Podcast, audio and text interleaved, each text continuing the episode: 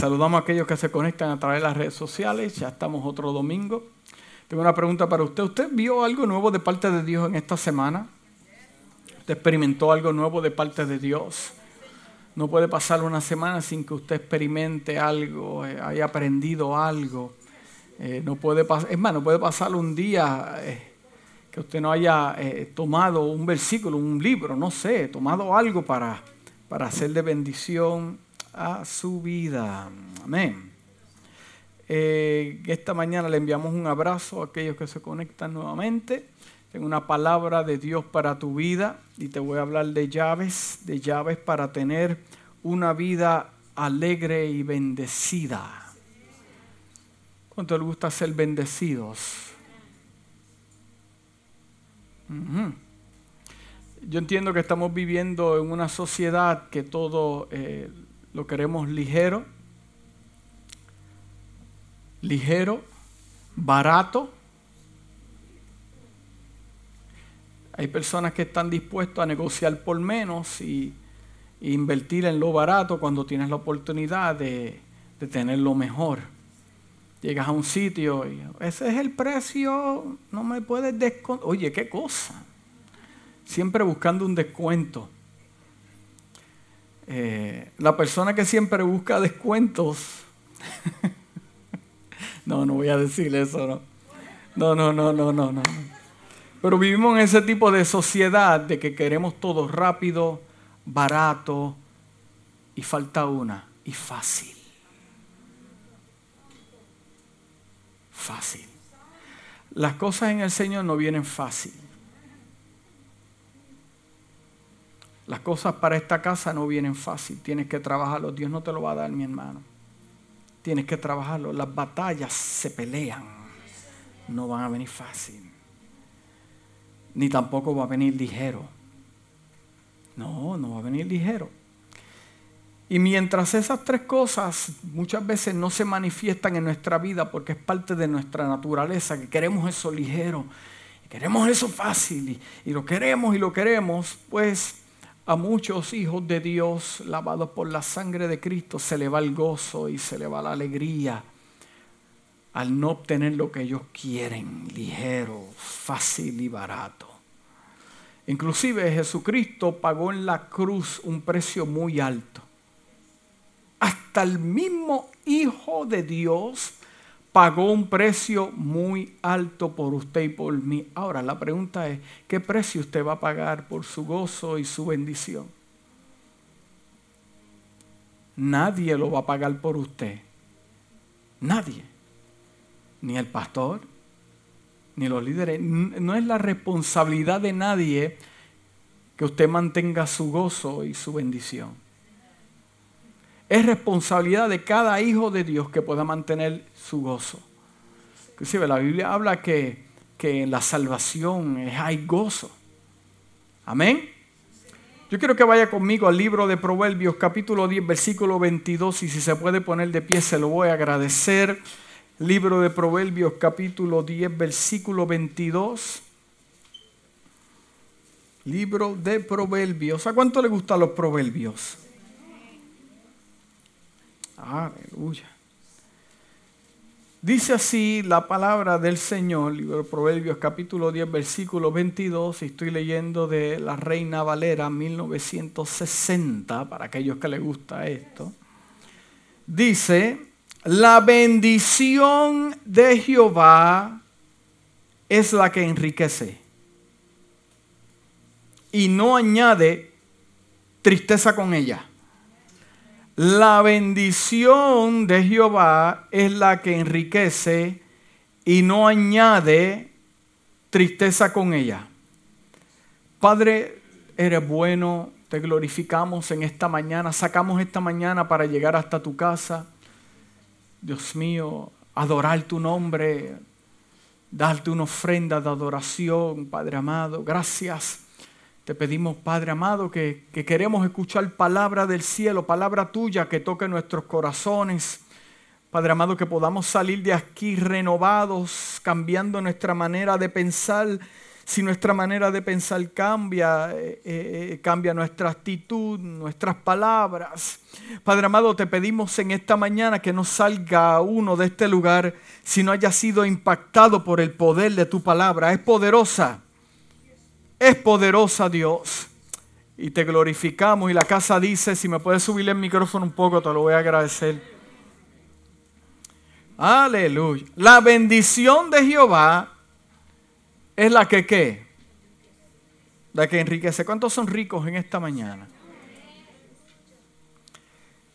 Si estás determinando tus riquezas de acuerdo a tu cuenta de banco como hijo de Dios, eh, vas a tener un conflicto. Vas a tener un conflicto porque la bendición de Jehová no se mide simplemente y limitadamente a lo que usted posee materialmente.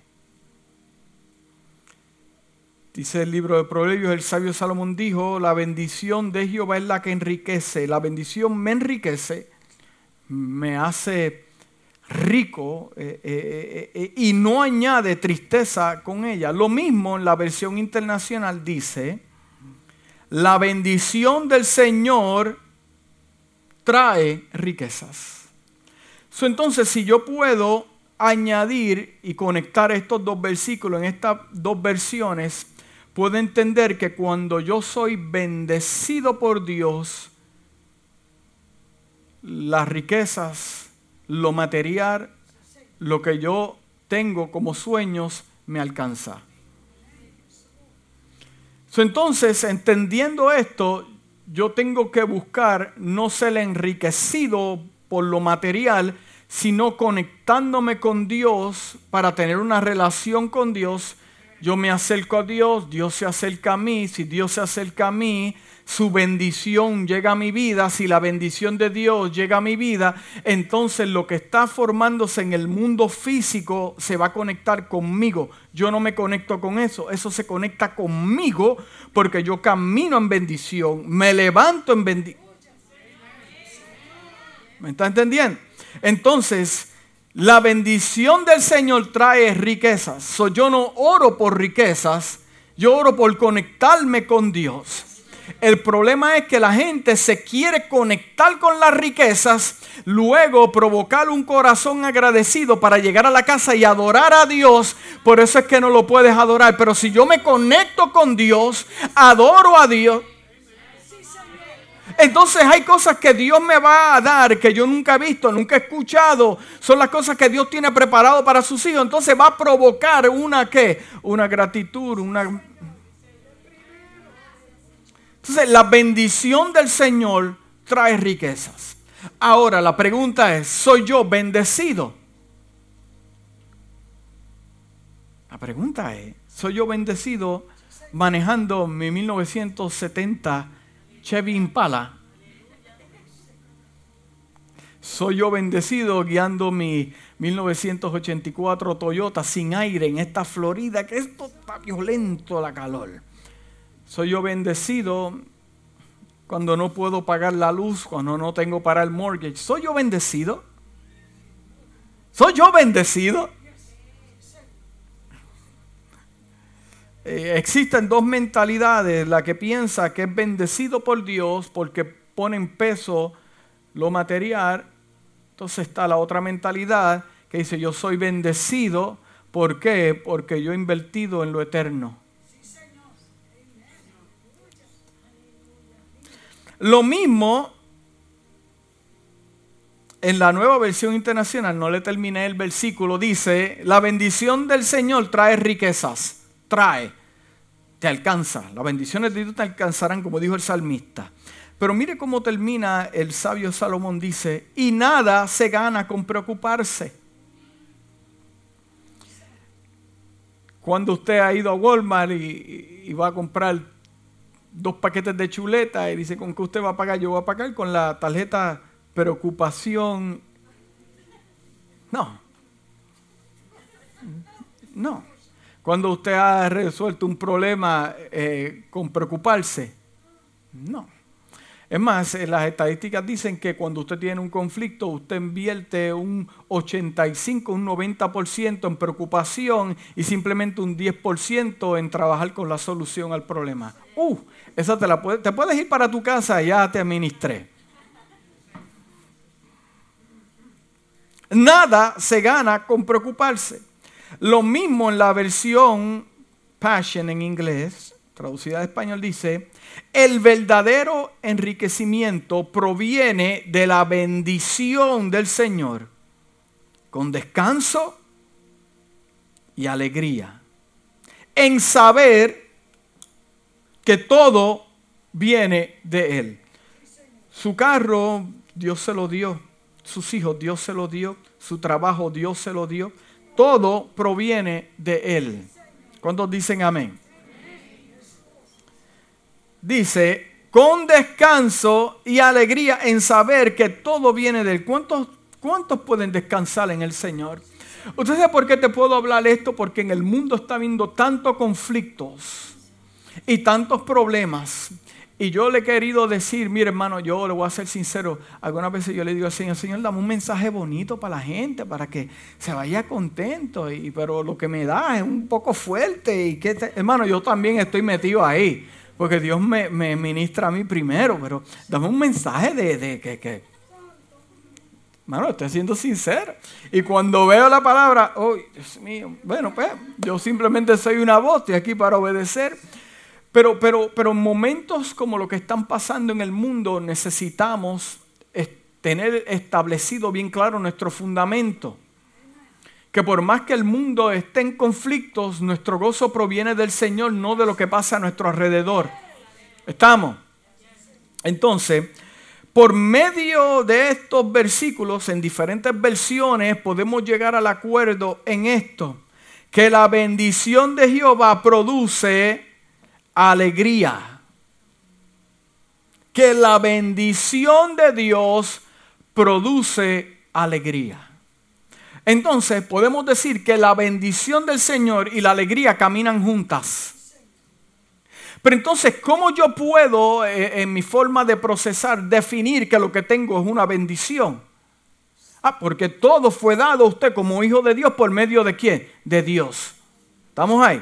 Entonces la alegría se supone que esté juntamente con la bendición. Porque Dios nunca te va a dar algo para amargarte. Lo que pasa es que la mayordomía está... Eh, eh, eh, sí, la, situación es que tienes 10 bendiciones y, y, te ocurrió una mala y ya las 10 bendiciones se olvidaron la bendición y la alegría andan juntas. La bendición de Dios en nuestras vidas transcienden también lo material. Ahora entiendo a Jacob cuando le dijo al ángel, no te vas hasta que me bendigas.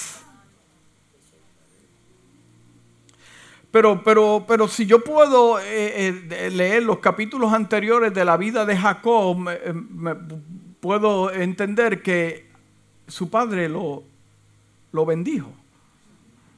Su padre lo bendijo.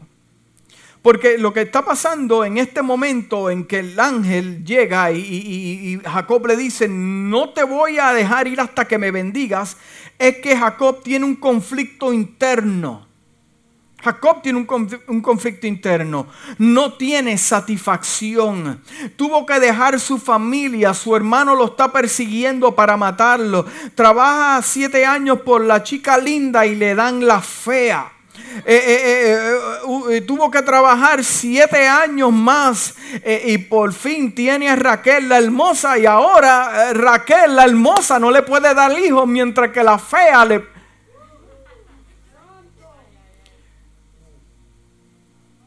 Vamos a llegar a algún lado. Vamos a la montaña ya mismo. Hmm.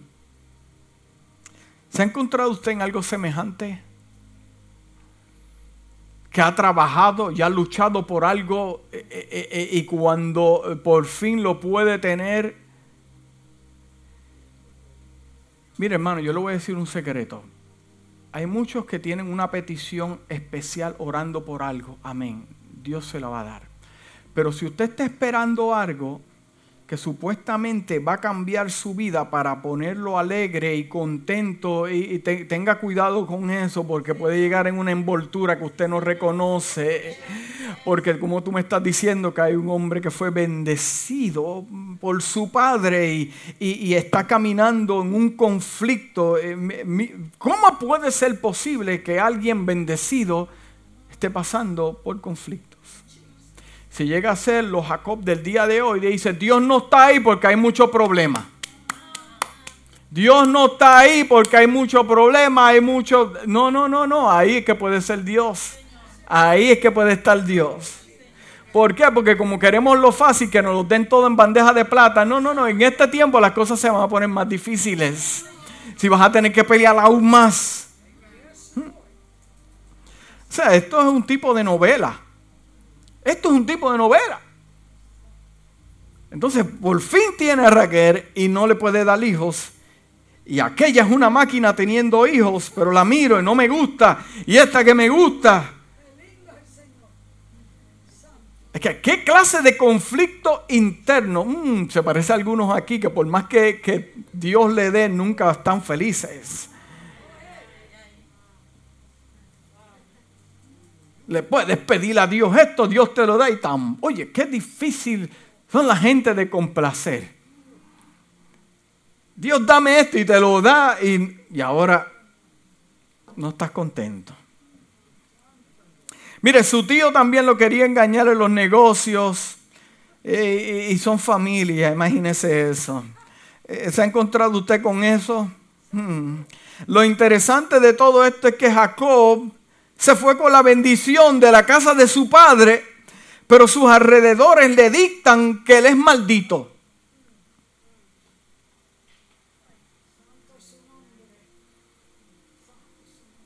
Wow.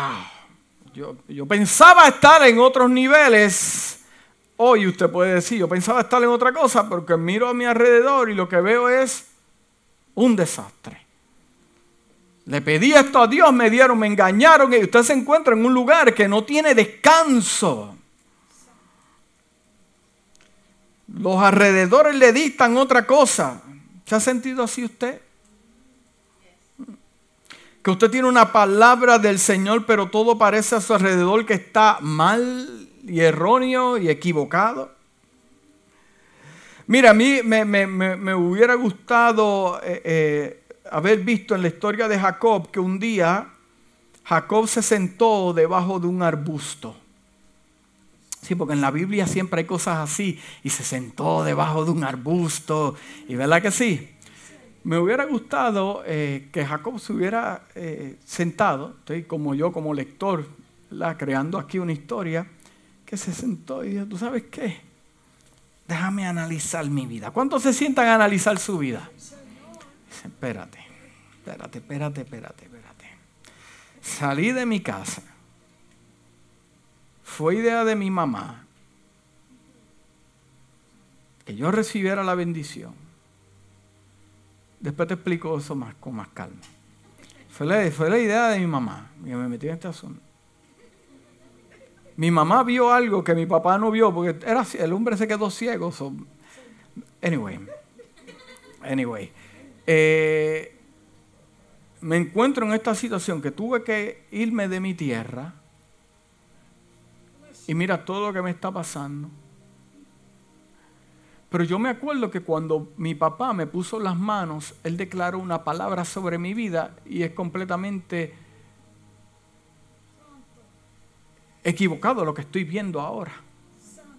Pero me hubiera gustado haber visto en la vida de Jacob que él hubiera, en vez de observar, a, observado a su alrededor, hubiera tenido oportunidad de observar hacia adentro.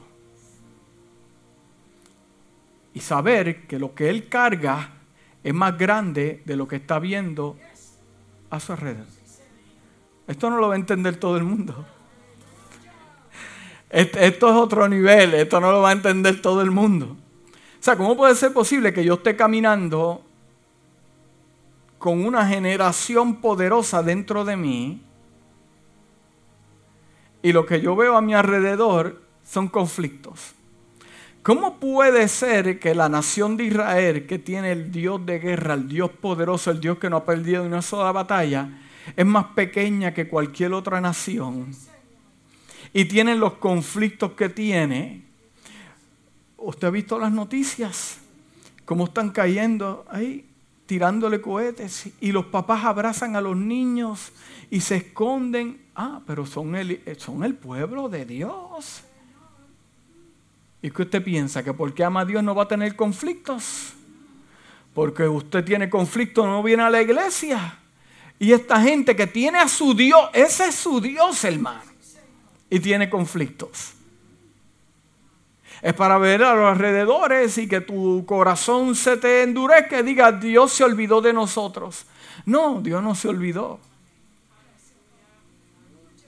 Mira hacia adentro. Y Jacob, teniendo tanto dentro, se enfocaba en lo de afuera. Y lo que cargaba era una generación, inclusive la semilla del Mesías.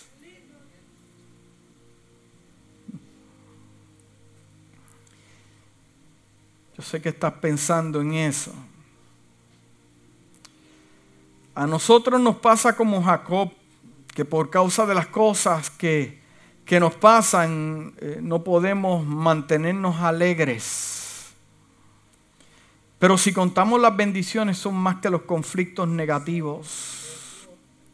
Y yo meditando en este asunto, meditando, porque estamos en un momento muy tenso en la humanidad, meditando, ¿qué fue lo que, lo que Isaac le dijo a Jacob? ¿Qué clase de bendición fue la que le dijo? Y yo quise analizar esto y entré y, para ver la oración, la oración que le hizo, le dijo eh, eh, el capítulo 27 de Génesis, versículo 27 al 29, dice, Jacob se acercó y lo besó. Cuando Isaac olió su ropa, lo bendijo con estas palabras. Dice, el olor de mi hijo es como el de un campo bendecido por el Señor. Mm. Mira, mira, mira cómo comenzó esto. El olor de mi hijo es como un campo bendecido por el Señor, porque el campo que es bendecido por el Señor da qué? Da muchos frutos. El campo que es bendecido por el Señor da muchos frutos. So hueles a campo, hueles a campo. Dice, que el Señor te conceda el rocío del cielo, escuche bien, que de la riqueza de la tierra te dé trigo y vino en abundancia. Que Dios te conceda el rocío del cielo. O sea, que te, que te pueda conceder el rocío para las semillas que tú siembras.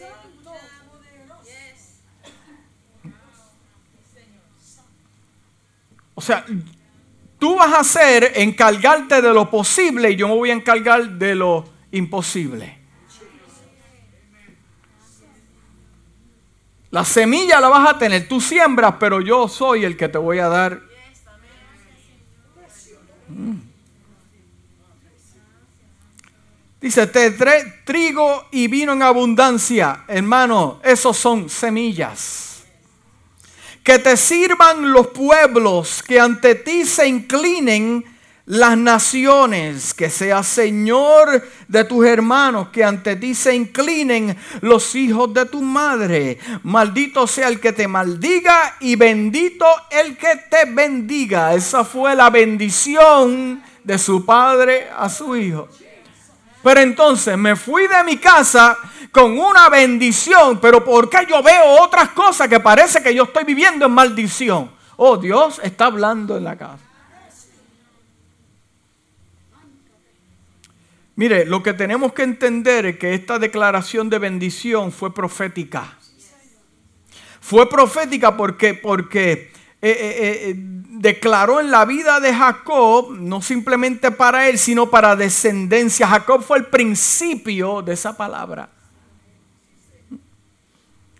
La Biblia dice en Juan 10:10, el ladrón no viene sino para hurtar, matar y destruir. Yo he venido para que tengan vida y para que la tengan en qué? En abundancia. Esta es la mentalidad de un ladrón. ¿Cuántos han conocido un ladrón en su vida? ¿Han tenido familiares ladrones? ¿Amigos ladrones? ¿Políticos ladrones? No, eso no. No, no. Ladrones. Ladrones. ¿Usted sabe cuál es la mentalidad de un ladrón? Él tiene algo que yo quiero para hacerlo mío. Él pagó el precio, pero yo lo quiero porque es mío. Eso es mío. So, yo lo voy a lo, voy a buscar, no importa cuál sea el precio que tengo que pagar, lo voy, eh, eh, lo voy a buscar a la fuerza porque yo lo quiero. ¿Le ha pasado eso a usted? Cuando hay una hermana que le mira a su esposo y le dice, mmm,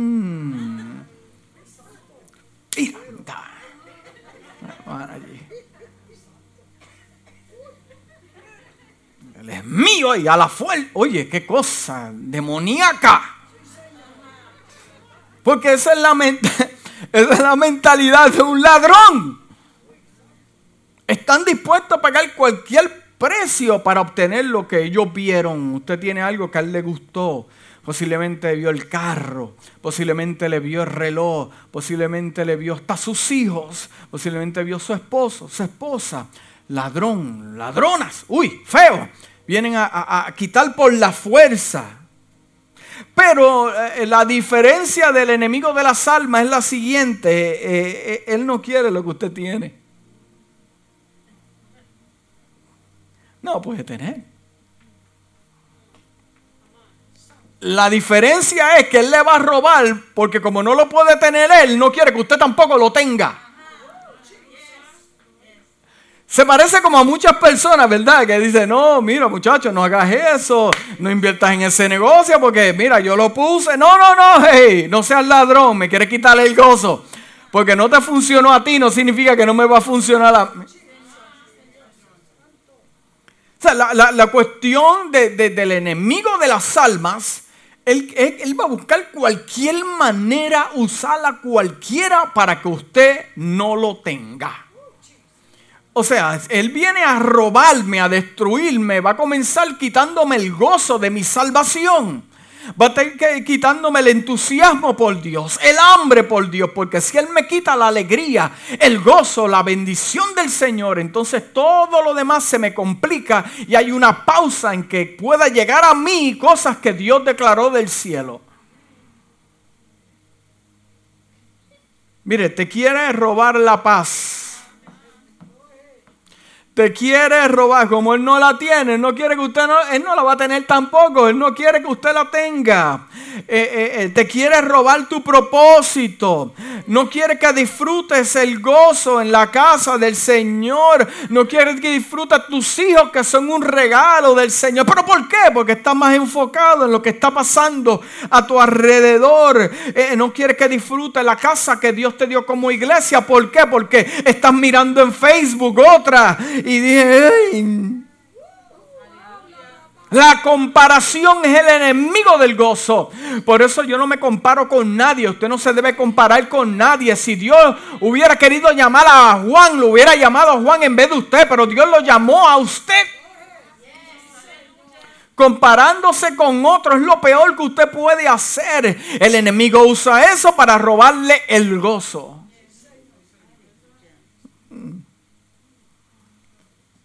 Mira, él no va a hacer nada con eso. Él le quita la paz y la, yo puedo tenerla, pero no la tiene.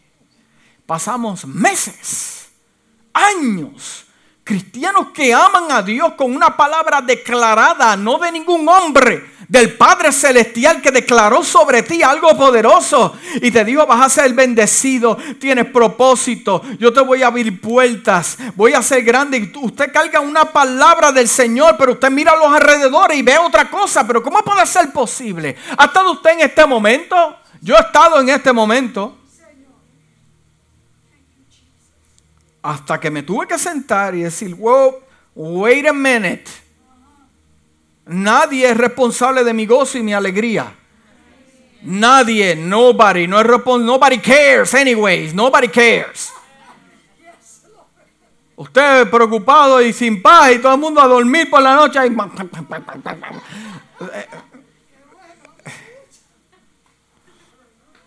Entonces tienes que ver y vas a descubrir que lo que tienes es más de lo que te hace falta. Que lo que tienes es más que suficiente más que suficiente. Porque Dios te equipó con lo que necesitas en esta temporada. Cuando llegue la otra temporada vienen cosas, otras cosas para la temporada que se acerca.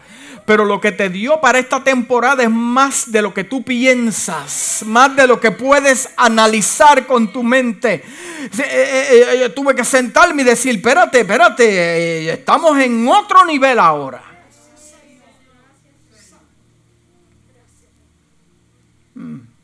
Diga que está a su lado, no se deje robar. Ver muchas noticias te roba el gozo. Ver noticias negativas te roba el gozo. Hmm. Aleluya. Mire, eh, eh, todavía existen personas dentro del pueblo del Señor que se basan en supersticiones extrañas y rituales supuestamente diseñados para traer bendiciones y felicidad. Herramientas extrañas. Si tú haces esto, habrá alegría. Si tú haces esto, la iglesia crece. Si tú haces esto, para que estés alegre. Mm. La Biblia eh, nos habla bien claramente de este tipo de cosas. Pero en esta mañana yo le quiero dar siete llaves, diga siete llaves para abrir las puertas de bendición y alegría a su vida. Alegría no es por lo que yo pueda tener, eh, que me llegue al momento. Alegría es algo que vive dentro de mí. I just have to let it loose. Dejarlo que viva. Y ojalá que nos demos cuenta que las bendiciones de Dios no siempre están en finanzas o materiales sino que aún son más espirituales. Alegría en hebreo significa, apunta bien, alegría en hebreo significa afortunado. afortunado. Usted piensa que lo que usted tiene es porque usted es lindo. ¿O usted piensa que lo que usted tiene es porque se lo merece? Estamos hablando de parte del Señor. Todos fuimos destituidos de la gloria del Señor. O sea, que alegría es que yo soy una persona afortunada. ¿Ok? Y la palabra eh, significa también felicidad. También en hebreo podemos ver que la palabra alegría significa que yo tengo una fortuna. Yo tengo una fortuna. Inclusive da un ejemplo que dice, el afortunado vecino construyó una casa nueva indudablemente mayor que la que tenía anteriormente. Entonces, si yo puedo entender eso y tratarlo de explicar a ustedes, es que te, darás cuenta que en el día que vives hoy, usted tiene más que lo que tenía ayer. Siempre que pase el tiempo en el Señor, usted va a poder observar hacia atrás y usted va a ver que usted tenía más de lo que tenía ayer. Estamos hablando con gente conectada con Dios. El que no esté conectado con Dios no va a entender esto. Amén. Estamos. Entonces, afortunado es que yo tengo que la oportunidad de tener un upgrade. Estamos hablando upgrade de esposo, después no haga eso. No. Estamos hablando upgrade. Usted tiene más de lo que tenía ayer. En el griego la palabra alegría es macarios, significa bendecido, estado de felicidad y satisfacción en la vida. ¿Usted tiene satisfacción como cristiano? Que usted puede decir, estoy satisfecho con lo que Dios está haciendo en mi vida. Estoy satisfecho con lo que Dios está haciendo en mi casa. Hay personas que dicen, yo no estoy satisfecho, por eso yo quiero más y más y más y más y más. Sí, pero no puedes tener más y más y más si no tienes contentura con lo que tienes hoy. E inclusive el apóstol Pablo entendió este misterio en 2 de Corintios capítulo 4 dice, versículo 7, pero tenemos este tesoro en vasos de barro.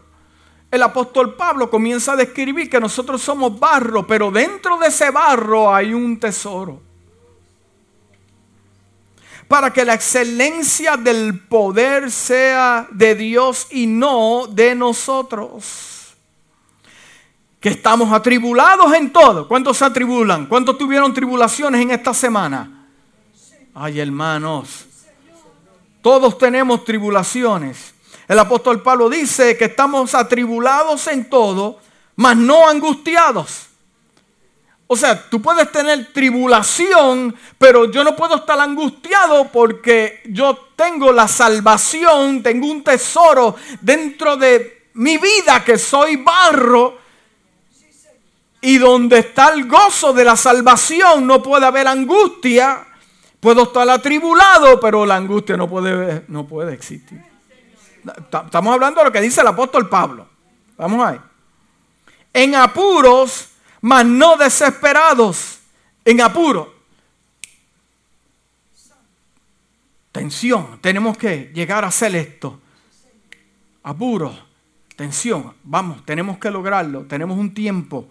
Hay un tiempo pero no desesperados, porque la desesperación es que comienzan los errores, las decisiones. ¿Ve, cómo él lo explica?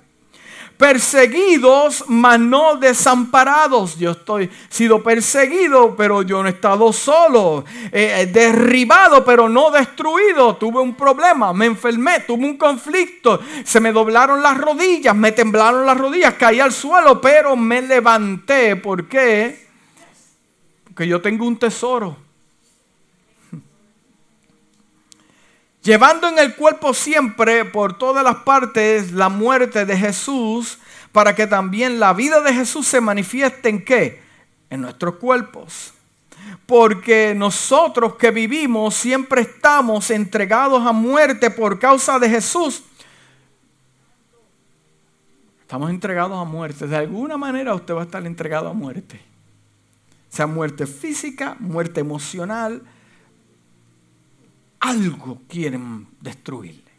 Constantemente usted está eh, eh, eh, por causa, en la, entregados a muerte por causa de Jesús. Para que también la vida de Jesús se manifieste en nuestra carne mortal. Entonces yo tengo que entender que mi gozo como cristiano viene por lo que yo tengo dentro de mi vida, que es Dios. ¿Está entendiendo? El gozo que está dentro de mi corazón es porque yo soy salvo. Porque tengo eternidad dentro de mí. Soy afortunado que Dios me escogió a mí, yo no le escogí a Él, Él me escogió a mí. Fui afortunado que de millones de personas que se pierden, se van sin salvación, yo soy salvo de millones de, personas en un país comunista que se esconden para adorar a Dios. Yo soy afortunado que puedo estar en una casa y adorar a Dios. Soy afortunado que otros padres han perdido hijos, hijos encarcelados, pero mis hijos les sirven a Dios. Soy afortunado. Soy afortunado porque otros tienen que caminar millas para llegar a una iglesia, pero yo tengo mi vehículo. Yo soy afortunado.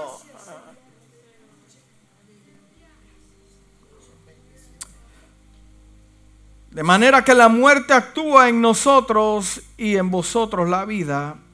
Pero teniendo el mismo espíritu de fe, conforme a lo que está escrito, creí por lo cual hablé. Nosotros también creemos por lo cual también hablamos, sabiendo que el que resucitó, el Señor Jesús, también nos resucitará con Jesús y nos presentará juntamente con vosotros.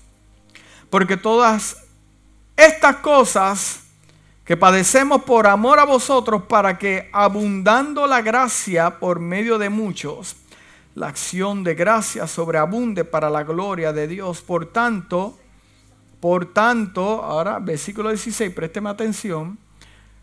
Por tanto, no desmayamos, aunque este nuestro hombre exterior se va desgastando el interior, no obstante, se renueva de día en día.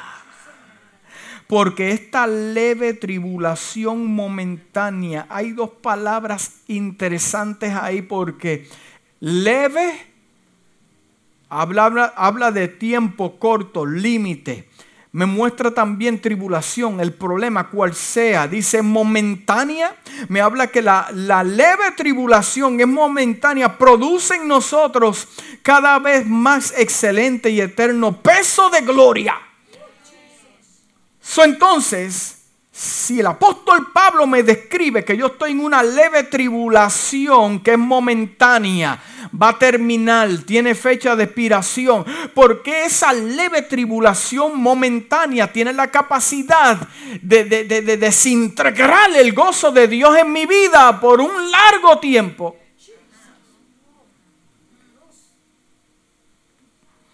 Se supone que los momentos difíciles no me quiten el gozo me hagan fuerte. ¿Por qué? Porque con cada vez más excelencia hay más peso de gloria en mi vida. Usted pídale a Dios que Dios lo use y usted va a tener más problemas. Pídale a Dios más bendición y va a, tener más envidiosos. Pídale a Dios un tremendo carro y todo el mundo, y muchos, no todo el mundo, no, muchos lo van a decir. Ese, ese tiene un traqueteo ahí en la calle, un entrizal ahí. Siempre van a buscar algo.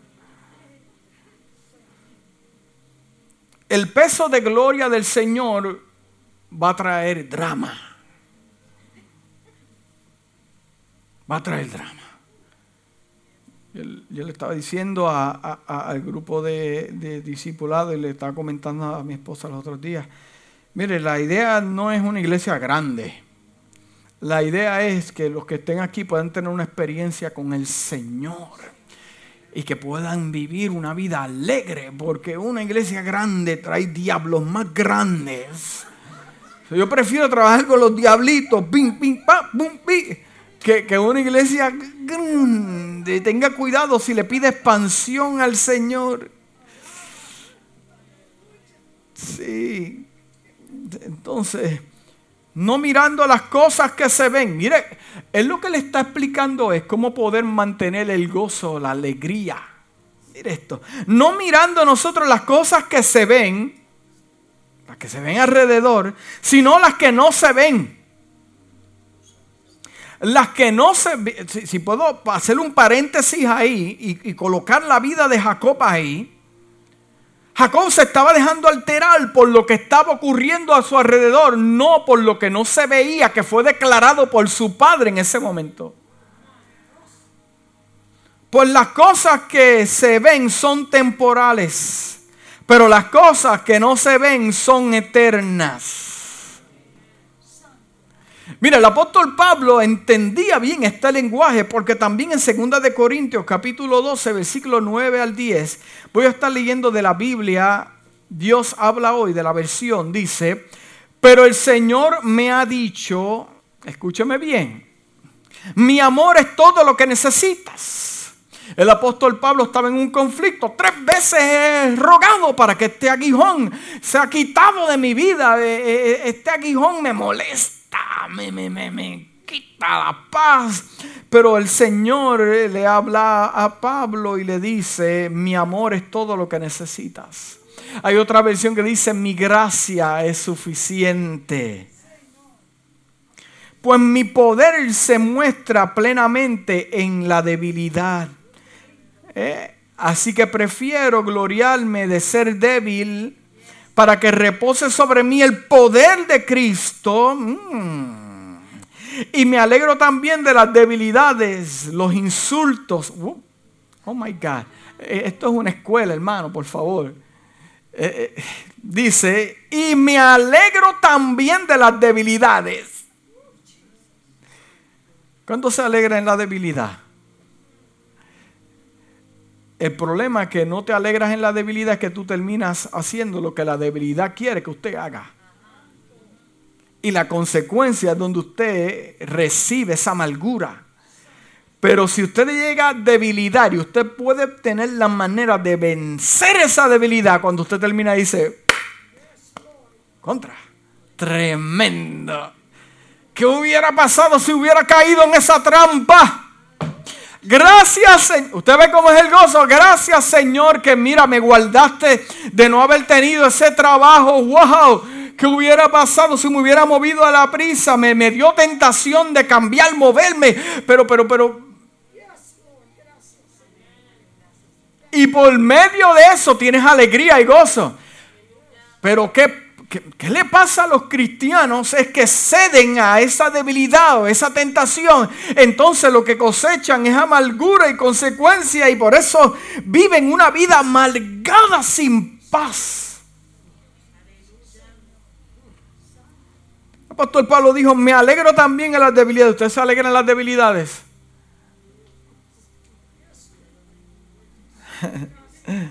se alegran los insultos. ¿Qué? ¿Qué? ¿Cómo fue? Eh, vamos a resolver aquí. Los insultos.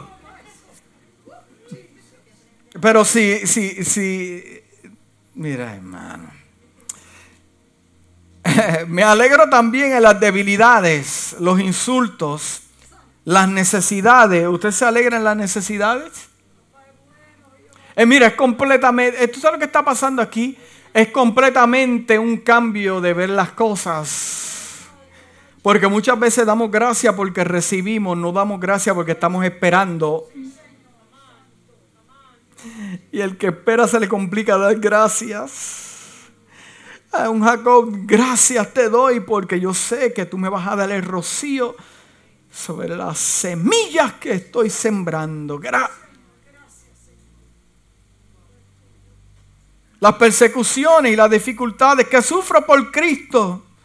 Porque cuando soy más débil me siento, me siento es cuando más fuerte soy. Que te quiten el carro, que te quiten la casa, que te quiten el reloj. Pero que te quiten el gozo de la salvación de Dios. Como David dijo, mira, quítame todo lo que me tengas que quitar, pero no me quites tu unción. Mira también lo que la Biblia dice en Habacuc 3:16 al 19. Al oírlo se estremecieron mis extrañas. ¿Cuántos se han estremecido cuando llegan noticias? Dice, a su voz me temblaron los labios la carcoma me caló en los huesos y se me aflojaron las piernas. Eso llega cuando, eso pasa cuando hay una noticia que te hace temblar. ¿A cuántos le han llegado noticias que te han hecho temblar? Un resultado médico, algo que está pasando con tu hijo, noticias que te hacen temblar. No es que se te fue el internet de la casa.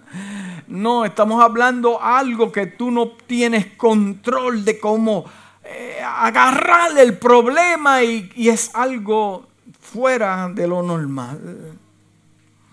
Pero mire como dice el hermano aquí presente, Abacú.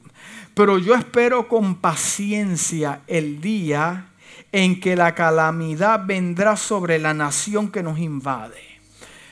Este tipo de panorama y este tipo de palabra es lo que la nación de Israel está leyendo hoy en día. Che bien.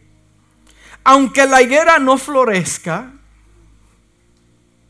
aunque, aunque la higuera no florezca, ni haya frutos en las vides, aunque falle la cosecha del olivo y los campos no produzcan alimentos, aunque en el aprisco no haya ovejas ni ganado alguno en los establos, aún así, aún Así yo me regocijaré en el Señor, me alegraré en el Dios, mi libertador. ¿Usted sabe por qué? Porque todo en el mundo es reemplazable. Pero Dios nunca puede ser irreemplazable por nadie.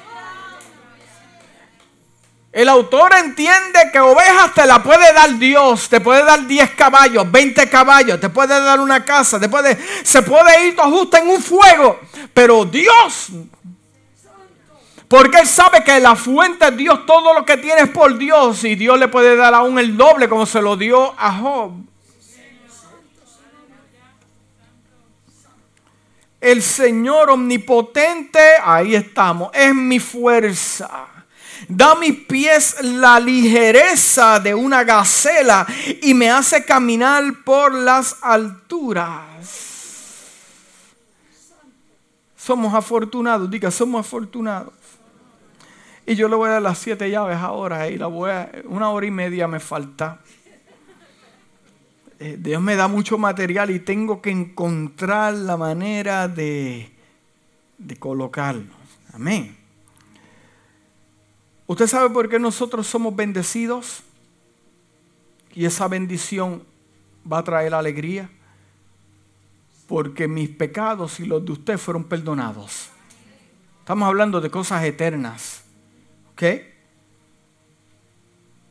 Dice el Salmo 32, versículo 1 al 2, dice, dichoso aquel a quien se le perdona sus transgresiones, a quien se le borra sus pecados. Dichoso es aquel a quien el Señor no toma en cuenta su maldad y cuyo espíritu no hay engaño. Dichoso, privilegiado, aquellos que se le perdonó que sus pecados. Usted está aquí porque Dios te perdonó los pecados.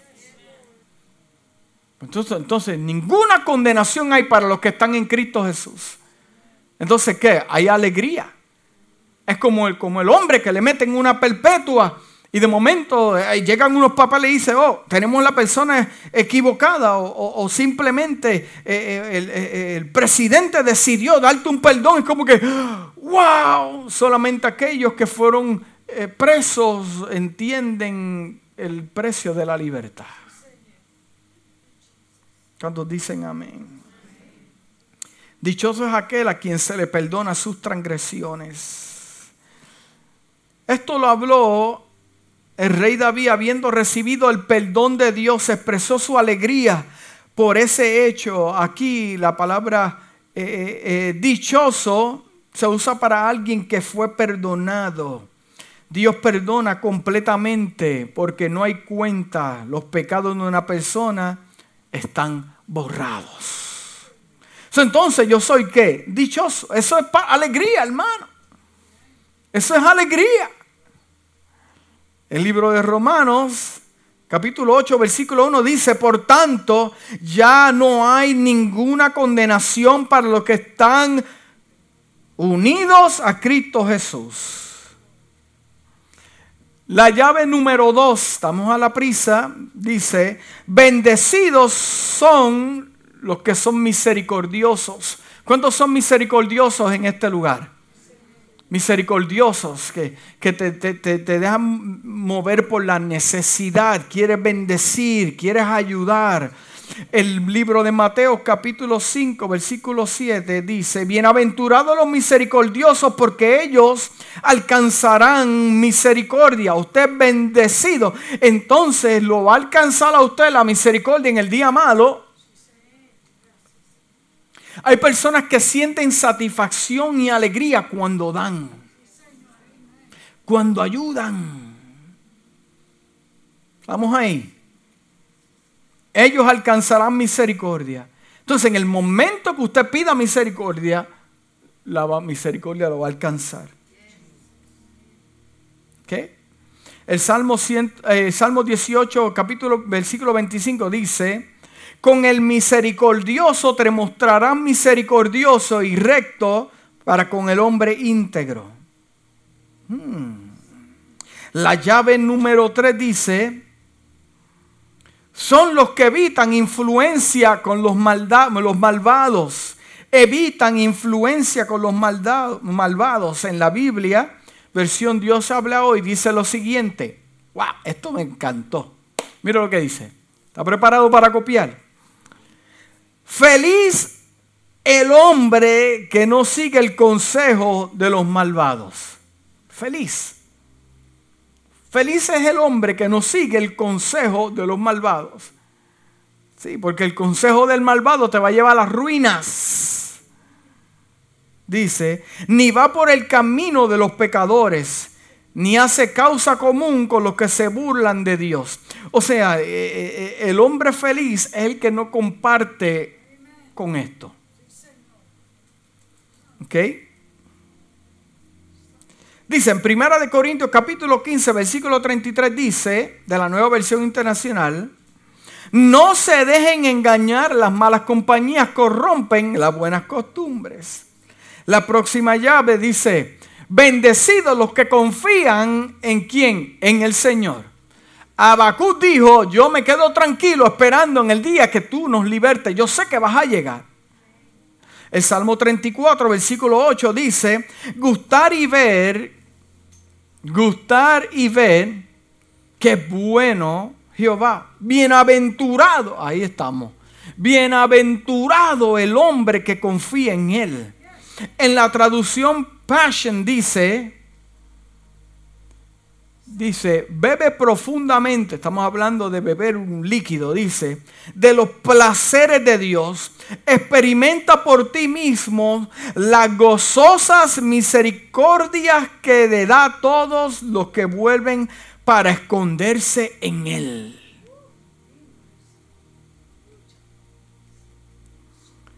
Dice el Salmo 40, versículo 4, dice, bienaventurado el hombre que puso en Jehová su confianza y no mira a los soberbios ni a los que se desvían tras la mentira. Pero ¿cómo puede ser posible que yo sea un hijo de Dios y yo vea aquel impío que prospera más que yo? ¿Cómo puede ser posible que yo soy una persona de oración y cuando yo veo a mi derecha, Él está bien y yo estoy enfermo. ¿Cómo puede ser posible que gente que no ama a Dios y supuestamente esté mejor que yo? salmista tuvo un conflicto, uno de los salmistas en el Salmo 73, si no me equivoco, que, que, que, que, él comenzó a mirar al lado, al lado y dijo, pero, pero yo tengo este conflicto, porque ¿cómo puede ser posible que tú estés bendiciendo, esa gente siendo bendecido y yo aquí que te amo y canto y, escribo para ti, esté en esta condición, pero al final tuvo que mirar hacia adentro y decir, wow, espérate, espérate, espérate. Yo era como un animal que no entendía porque ahora sí puedo observar hacia adentro, entiendo que la recompensa de ellos es en la tierra, donde todo perece, pero la mía es eterna, donde el orín y la polilla corrompen eso es alegría, eso es gozo y eso trae paz. Esa es la bendición del Señor. No compare las bendiciones del Señor con cosas materiales. Lo que hay dentro de ti es eternidad poderosa. Aleluya.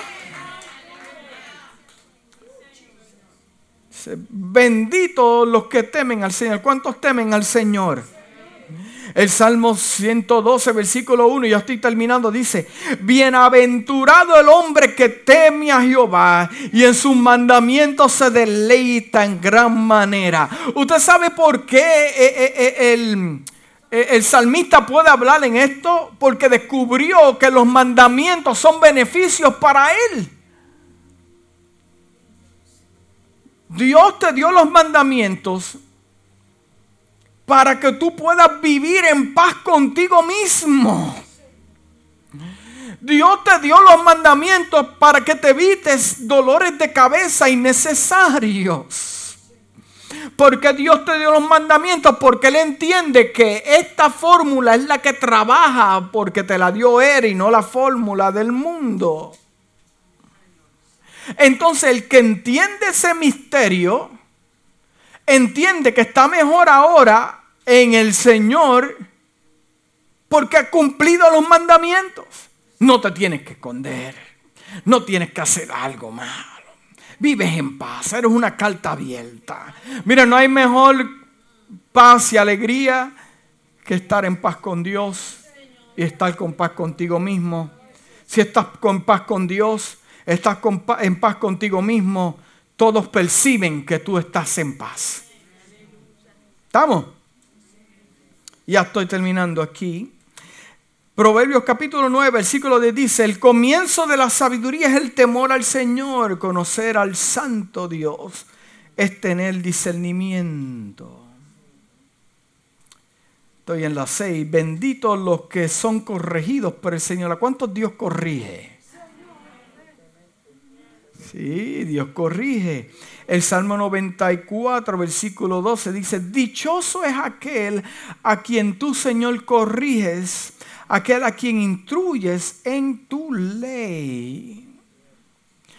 La 7 dice, benditos los que trabajan para el Señor. ¿Cuántos trabajan para el Señor?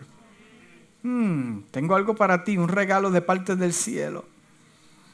Dice Lucas capítulo 12, versículo 43. Dichoso el siervo cuyo Señor al regresar lo encuentra cumpliendo con su deber. Uy.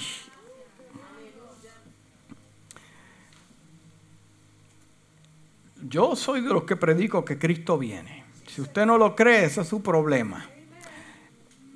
Yo creo que Él regresa a la tierra y yo sé que por causa de las modas que se predican hoy en día, ya como que la venida de Cristo no predica, pero yo lo creo. Yo lo creo, lo predico, lo vivo, lo espero. No lo espero para que me resuelva mis problemas, porque mi gozo no depende de mis problemas. Dios me cuida, Dios me da, yo no me enfermo, Dios me guarda, Dios me guarda. Eh, eh, eh, pero, yo sé, yo sé que Él regresa a la tierra. El tiempo está más cerca que nunca, hermano. Está más cerca que nunca. Pero qué hermoso sería que Él llegara en este momento y te encuentre cumpliendo con tu misión.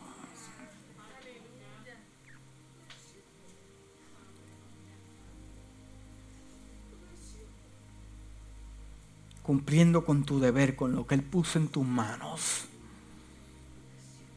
En Primera de Corintios capítulo 15, versículo 58 dice, así que hermanos míos, amados, estad firmes y constantes, creciendo en la obra del Señor siempre, sabiendo que vuestro trabajo en el Señor no es en vano, dice la palabra. Lo que yo hago para el Señor no es en vano. Me trae alegría, satisfacción. Hay personas que me dicen, suelta el instrumento, predica, dedícate, dedícate a estudiar, olvídate de eso, ya no invierta más tiempo en eso, deja que la iglesia se mueva sola, que busquen su... Yo le digo, pero es que no es que yo quiera, es que me gusta, me trae alegría a poder ser parte de una iglesia y tomar un instrumento y adorar al Señor. Eh, dando por ejemplo de que soy un adorador y la iglesia... ¿ves?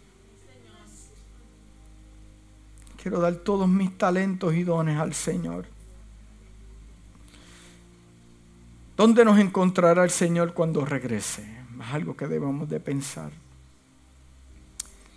Dice así también ustedes, en Lucas capítulo 17, versículo 10 dice esto, así también ustedes, cuando hayan hecho todo lo que se le ha mandado, deben decir, somos siervos inútiles, no hemos hecho más que cumplir con nuestro deber.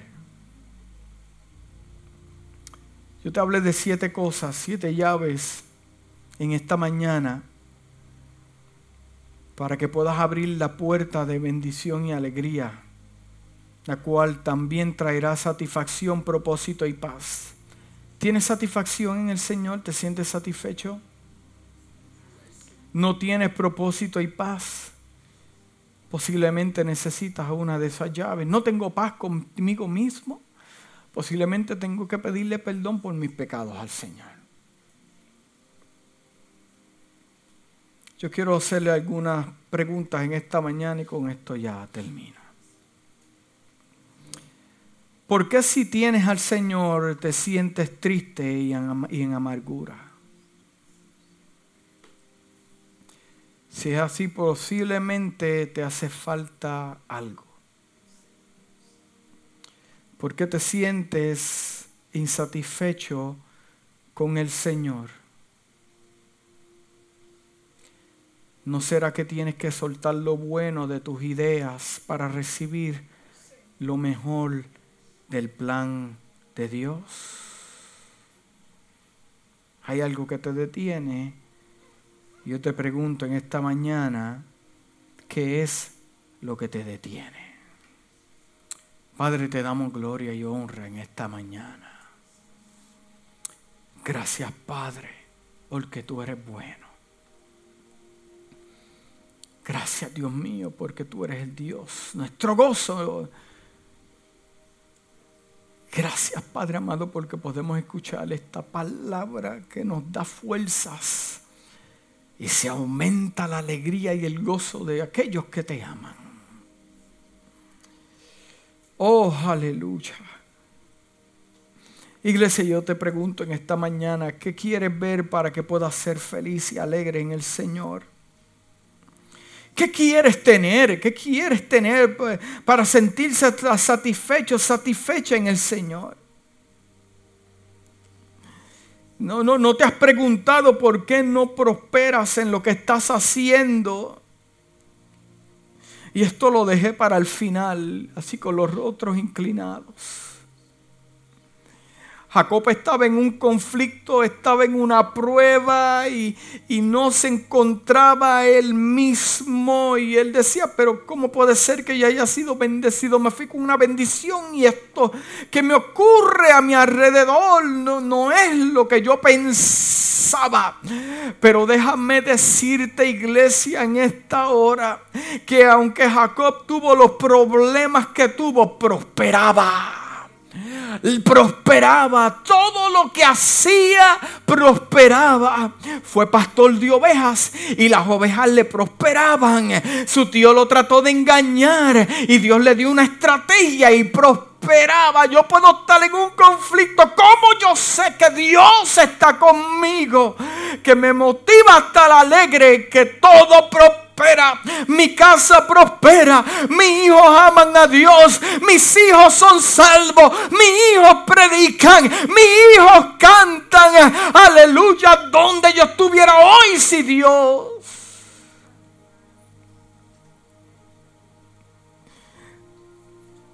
Mira a tu alrededor como Dios te ha prosperado, como Dios te ha bendecido. No te enfoques en lo que no tienes, enfócate en lo que Dios te ha dado hasta ahora. La señal, oh, yo siento a Dios en esta mañana que Dios le está aclarando la mente a alguien. La señor, la señal viva es que Dios te ha prosperado y Dios está contigo.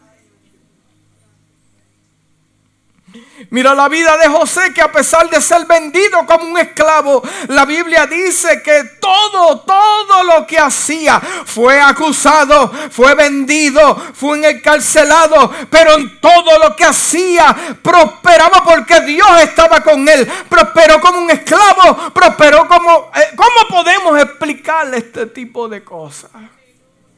Porque a pesar de que podemos pasar por tribulaciones, si Dios está cerca, somos bendecidos.